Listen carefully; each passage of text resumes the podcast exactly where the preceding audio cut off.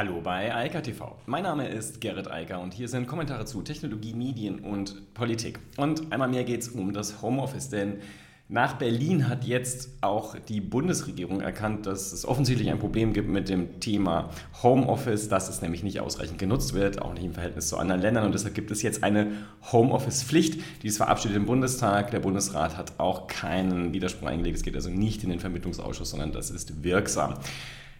Da neben anderen Sachen natürlich, aber das Thema Homeoffice ist das, was ich hier wichtig finde. Und gleichzeitig läuft im Netz eine Kampagne, die heißt Alles dicht machen, ist aber leider irgendwie satirisch gemeint, aber blanker Zynismus und im Moment eines der am häufigsten diskutierten und intensiv diskutiertesten Themen, nicht nur auf Twitter. Dann geht es einmal um AirTags. Ich wollte die eigentlich gar nicht vorstellen, weil ich die nicht so doll finde und auch nicht so wichtig, aber nach dem, was man auch dazu so in den sozialen Netzwerken lesen kann, muss man doch mal ein bisschen drüber reden, denn das, was Apple da macht, ist ziemlich beeindruckend, wenn es um die Privatsphäre geht und die ist in diesem Fall tatsächlich sehr, sehr wichtig. Äh, dann geht es außerdem nochmal um die, oder mal wieder, um die DSGVO. Da hat sich mal jemand die Mühe gemacht und eigentlich eine Inhaltsanalyse gemacht von dem Gesetzestext. Und das ist sehr spannend, was dabei so rauskommt, also auch in juristischer Hinsicht. Und dann geht es einmal mehr um Facebook, Facebook und die Probleme, die sie ja, zumindest sich mit äh, irgendwie daran beteiligt haben, als äh, die, das äh, Kapitol in Washington gestürmt wurde. Die Corona-Notbremse. Also jetzt doch, es gab eine lange Diskussion, äh, die Wirtschaftsverbände haben gesagt, nein, ich habe hier schon x-mal gesagt, ich verstehe gar nicht, wo das Problem ist und vor allem, warum die Unternehmen das machen, sich also gegen etwas wehren, was ihnen hilft, wenn man es denn dann mal verstanden hat und tatsächlich auch effektiv einsetzt. Wie dem auch sei, die Homeoffice-Pflicht ist jetzt da und das ist vielleicht gar nicht so schlecht. Denn viele Unternehmen haben sich ja mit Händen und Füßen dagegen gewehrt, also vor Corona. Dann haben eine ganze Menge Unternehmen mittlerweile verstanden, dass Homeoffice sehr, sehr produktiv ist. Produktiver als wenn die Mitarbeiter zu Hause, äh, im Büro sitzen, also vor Ort sind weil natürlich die Störungen viel höher sind, weil weniger gearbeitet wird effektiv, weil mit klassischen Methoden gearbeitet wird und Arbeit bedeutet, dass man anwesend ist. Arbeit findet aber statt, wenn gewisse Aufgaben erledigt werden und Ziele erreicht werden. Das ist natürlich, wenn man aus dem Homeoffice, also aus Distanz arbeitet und auch aus Distanz geführt wird, viel, viel wichtiger. Und natürlich steigt dann die Produktivität, wenn man das denn dann tut. Insofern war es für mich immer unklar, warum so viele Unternehmen sich so gefreut haben, da wieder rauszukommen aus der Nummer und dann auch im Verhältnis zu letztem Jahr, in diesem Jahr kaum noch die Mitarbeiter ins Homeoffice geschickt haben. Denn Faktisch war es halt so, die Arbeitgeber wurden zwar dazu angehalten, den Mitarbeitern Homeoffice-Möglichkeiten anzubieten, die, die Mitarbeiter mussten aber nicht ins Homeoffice gehen. Die konnten also sagen, nee, danke, ich komme lieber ins Büro. Und naja, wer da jetzt welche Interessen hat, dann spielt keine Rolle. Am Ende des Tages haben jedenfalls nur noch etwa 20 Prozent der Mitarbeitenden in Deutschland dann im Homeoffice gearbeitet, statt wie im letzten Jahr zum Beispiel fast 40 Prozent. Und dass das natürlich Auswirkungen auf die Pandemie hat, dürfte mittlerweile jedem klar sein, der sich ein bisschen mit dem Thema beschäftigt hat. Wenn man halt viele Menschen zusammen in ein Büro hockt, also in einen Raum und dann nicht permanent lüftet und mit Filteranlagen arbeitet und so weiter, dann sind Infektionen halt naheliegend. Da hat man halt sehr viele Haushalte, die zusammenkommen. Das ist nicht besonders klug und deshalb war Homeoffice eine sehr gute Möglichkeit, das Problem zu lösen. In Großbritannien zum Beispiel sind immer noch fast alle im Homeoffice. 50 Prozent der Mitarbeiterinnen in Großbritannien arbeiten aus dem Homeoffice. Warum das in Deutschland nicht geht, weiß man nicht so genau. Ähm, daran, dass wir hier mehr Gewerbe oder irgendwas hätten, kann es nicht liegen, denn dem ist nicht so.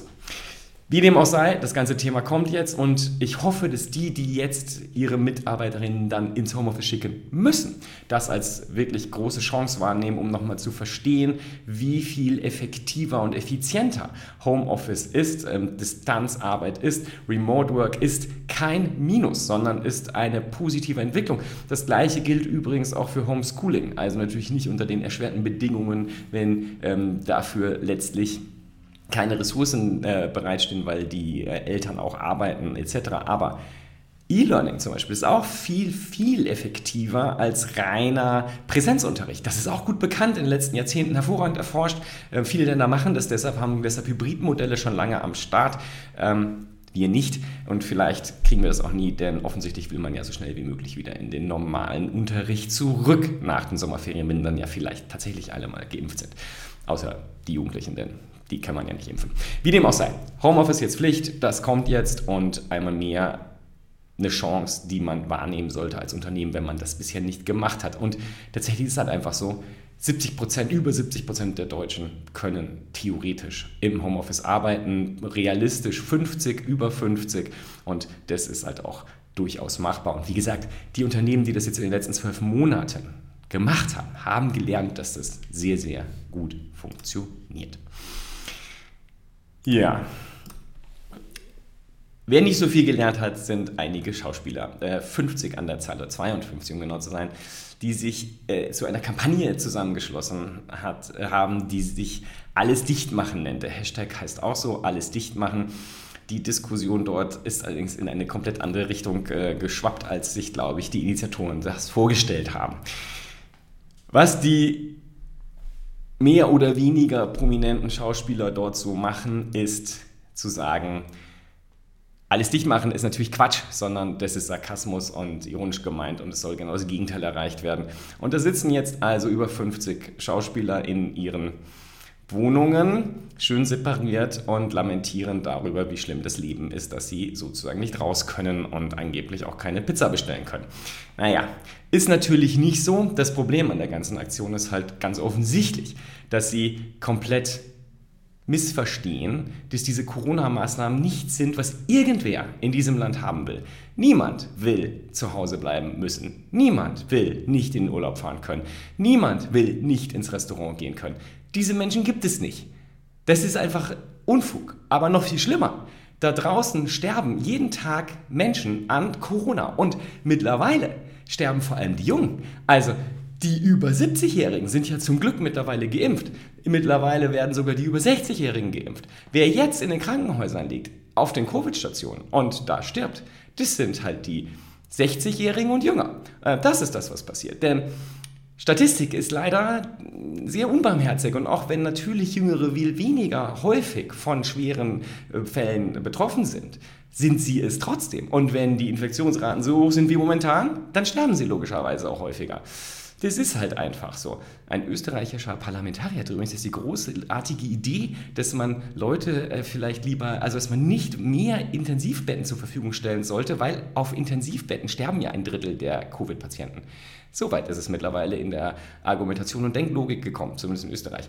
Aber hier haben wir halt auch die Situation, dass hier, äh, naja, Schauspieler plötzlich die Meinung vertreten, dass das alles nicht so gut sei, wenn man Leute wegsperrt und ähnliches. Ähm, irgendeine Alternative bieten sie aber auch nicht an. Sie sagen sozusagen einfach aufhören. Sollen die Leute doch sterben? Ist doch super. Sollen die Pfleger, die Krankenschwestern, die Ärzte halt arbeiten, bis sie umfallen. Ähm, das tun die übrigens schon seit einem Jahr und sind darüber auch nicht sehr glücklich. Das Echo ist halt auch entsprechend, was da auf Twitter so läuft. Und ähm, das äh, war sozusagen auch mit Anlauf. Und das natürlich die ähm, rechte Ecke applaudiert. Und natürlich diese Aussagen dann in die rechte Ecke gestellt werden. Ist doch genauso logisch. Es ist eigentlich faszinierend, dass ausgerechnet Schauspieler dieses Spiel der Medien nicht verstehen. Das zumindest hätte man ja dann doch erwarten können.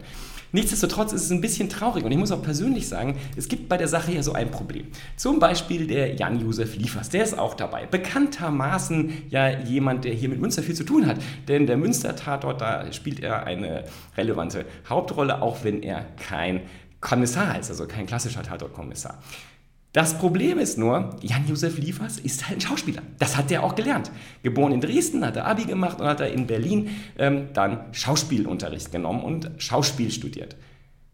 Der ist aber, und das muss auch ich dann äh, immer wieder mir in Erinnerung rufen, der ist halt Schauspieler. Schauspieler. Dass der von Virologie genauso viel zu, äh, Ahnung hat wie ich, ist klar. Dass er von Wissenschaft genauso viel Ahnung hat wie ich, nein, leider bin ich das nicht. Ich kann das leider ein bisschen nachvollziehen.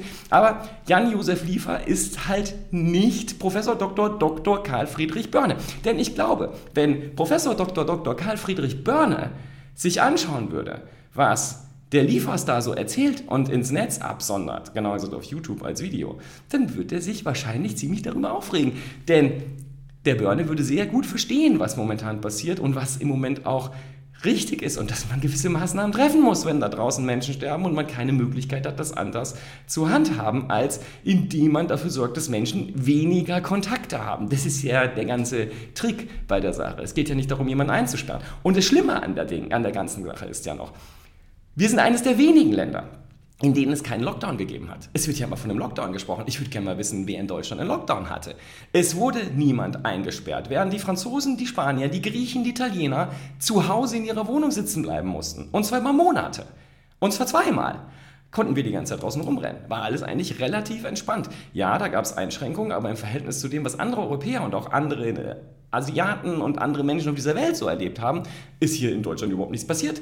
Also einen Lockdown gab es nicht. Es gab Kontaktbeschränkungen und auch sinnvollerweise, denn die Wissenschaft, so zwar keine Rechtsmediziner, aber Virologen und Ärzte haben gesagt, das ist nicht so klug, wenn wir uns treffen und das Zeug alles so muss munter übertragen und dann hinter dran sterben, weil wir das nicht handhaben können nicht so schwer nachzuvollziehen. Wie gesagt, ich würde gerne eine Sendung haben, wo der Börner sich zu dem ganzen Vorfall hier äußert, denn ich glaube, der käme zu einem ganz anderen Schluss. Wie dem auch sei, natürlich ist Liefers dann zurückgemarschiert jetzt und distanziert sich von Querdenkern und Rechtsextremen und sagt, damit will er nichts zu tun haben. Tja, das ist immer schwierig.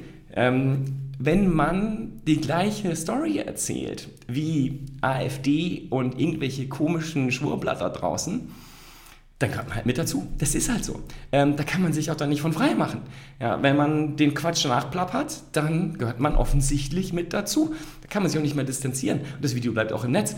Anders immerhin die Makatsch sie zieht zumindest das Video zurück. Warum sie es überhaupt gemacht hat, ist natürlich die andere Frage, weil ich glaube, die hat bestimmt in den letzten zwölf Monaten ein paar Mal Pizza bestellt und muss eigentlich wissen, dass das funktioniert hat und ähm, man darauf auch nicht verzichten musste. Man konnte sogar rausgehen und sie abholen. Verrückt, oder? Also, wie gesagt, es gab keinen Lockdown. Also, faszinierend, was da so äh, erzählt wird, immer und immer wieder. Das Schöne an der ganzen Geschichte, das Netz reagiert sehr, sehr spontan, sehr gut und auch sehr deutlich. Ähm, das reicht von all den ganz normalen Menschen, die Twitter, YouTube etc. benutzen, bis zu denen, die da so ein bisschen Reichweite haben, ja, so wie so ein Böhmermann etc. Und der sagt dann einmal mehr, wenn ihr das immer noch nicht verstanden habt, dann schaut euch doch bitte einfach die Dokumentation über die Charité an und über die Situation, die da sich äh, darstellt auf den äh, Covid-Stationen. Das ist doch das, was wirklich relevant ist. Und dagegen muss man etwas tun. Und da hilft es halt nicht, äh, dummes Zeug zu schweizen, sondern da muss man sich halt ein bisschen zurücknehmen und nicht draußen rumrennen. Das ist alles. Und das ist auch nicht so schwer. Und äh, ja, egal. Offensichtlich äh, für einige da schon sehr. Apple ich hatte das Ding nicht äh, vorgestellt. Es gibt diese AirTags. Darauf haben ganz viele Leute unglaublich lange gewartet und gesagt, ich will endlich AirTags haben. Ich habe es nie so ganz verstanden, was man damit eigentlich tun soll. Ähm, es gibt ja auch andere Produkte, dazu komme ich gleich. Aber für mich persönlich gibt es irgendwie keinen Grund. Ich verliere meinen Schlüssel nicht und andere Sachen auch nicht und suche die auch nicht irgendwie ständig. Aber ganz offensichtlich gibt es sehr viele Menschen, die ein Problem haben, ihre Sachen äh, sozusagen im Überblick zu behalten. Und es gibt auch tatsächlich ein paar coole Dinge, also zum Beispiel Haustiere. Ähm, denen kann man so ein AirTag dranhängen und sie dann irgendwann wiederfinden, wenn man sie irgendwie verloren hat, weil sie meinen, lieber irgendwo anders rumlaufen zu müssen. Das ist ganz interessant, glaube ich. Ich glaube, da ist auch ein ganz besonders spannender Markt für diese Produkte. Warum ich das Thema jetzt trotzdem hier äh, hinziehe, ist, es gibt im Moment sehr viele Diskussionen darüber, dass das ja ein Riesenproblem sei und man könne diese AirTags, die ja geolokalisierbar sind und es einem halt ermöglichen, den einen Schlüssel und zwar sehr präzise wiederzufinden oder halt den eigenen Rucksack oder den eigenen Koffer oder was auch immer es ist, wo man das dranhängt, ähm, die kann man natürlich missbrauchen, indem man sie anderen Menschen unterschiebt und die dann überwacht, wo die sich so hinbewegen. Aber der hat Apple ziemlich lange und klar darüber nachgedacht und sich überlegt, nee, das ist nicht so doll und die, kein Mensch wird die Dinger kaufen und wir werden wahrscheinlich auch üble Probleme mit Politik und Rechtsprechung bekommen, wenn wir das erlauben würden. Und deswegen gibt es unfassbar gute und auch clevere Mechanismen, die genau das verhindern. Die in multipler Form absichern, sogar wenn man kein eigener, also kein Apple-Nutzer ist, also keine Apple-Geräte hat, dass man halt nicht überwacht wird, weil dann melden sich diese Geräte nämlich zu Wort und machen Töne und sagen, ich bin hier und ich weiß nicht, ob du weißt, dass ich hier bin, ich wollte das nur mal kurz anmelden, anmerken. Und wenn man ein iOS-Gerät hat, wird einem das sogar angezeigt. Und dann kann man sehen, oh, hier ist irgendwo so ein AirTag und vielleicht, der bewegt sich mit mir, deshalb sollte ich vielleicht mal überprüfen, ob das so richtig ist. Also, Apple hat da sehr viel Zeit investiert, hat auch deshalb, sagen sie, sie zumindest die Produktion erstmal zurückgesetzt und das, die sollten ja schon vorher kommen, sie viel später lanciert, weil es halt allerlei Probleme gab, die erstmal gelöst werden mussten und weil man halt diese Diskussion halt nicht haben wollte. Die Diskussion haben sie jetzt trotzdem, aber dadurch auch mehr Aufmerksamkeit. Ähm, Ziemlich kluger Artikel hier von Fast Company, das nochmal sehr deutlich erklären, wie das alles funktioniert, auch im Detail und was man damit machen kann und was nicht. Ähm, ist ganz spannend, kann man auch bestimmt mitspielen, aber wie gesagt, für mich hat sich immer noch nicht erschlossen, wofür ich dieses Ding brauche. Aber vielleicht findet sich irgendwann ein Grund und ich probiere es einfach mal aus. Aber wie gesagt, mein Schlüssel, ich weiß, wo er ist und deshalb muss ich ihn nicht so häufig suchen. Damit sind wir aber bei dem spannenden Thema und das hat BuzzFeed aufgegriffen. Denn es ist ja nicht so, als gäbe es diese äh, Tags nicht längst, also die auf Bluetooth-Technologie basierend sagen, wo irgendwelche Geräte sind, an die man sie dran macht. Tile ist ja der Klassiker, da gibt es schon ganz lang, funktioniert gut, benutzen ganz viele Leute. Und BuzzFeed sagt auch, es gibt einen entscheidenden Vorteil, den Tile weiterhin hat, auch wenn es ein paar Nachteile hat, dazu komme ich gleich, aber Tile hat einen riesen Vorteil, denn Tile hat einen Knopf und wenn man da drauf drückt, dann reagiert nicht irgendein anderes Teilgerät, sondern dann reagiert das Telefon und sagt, das Telefon ist hier.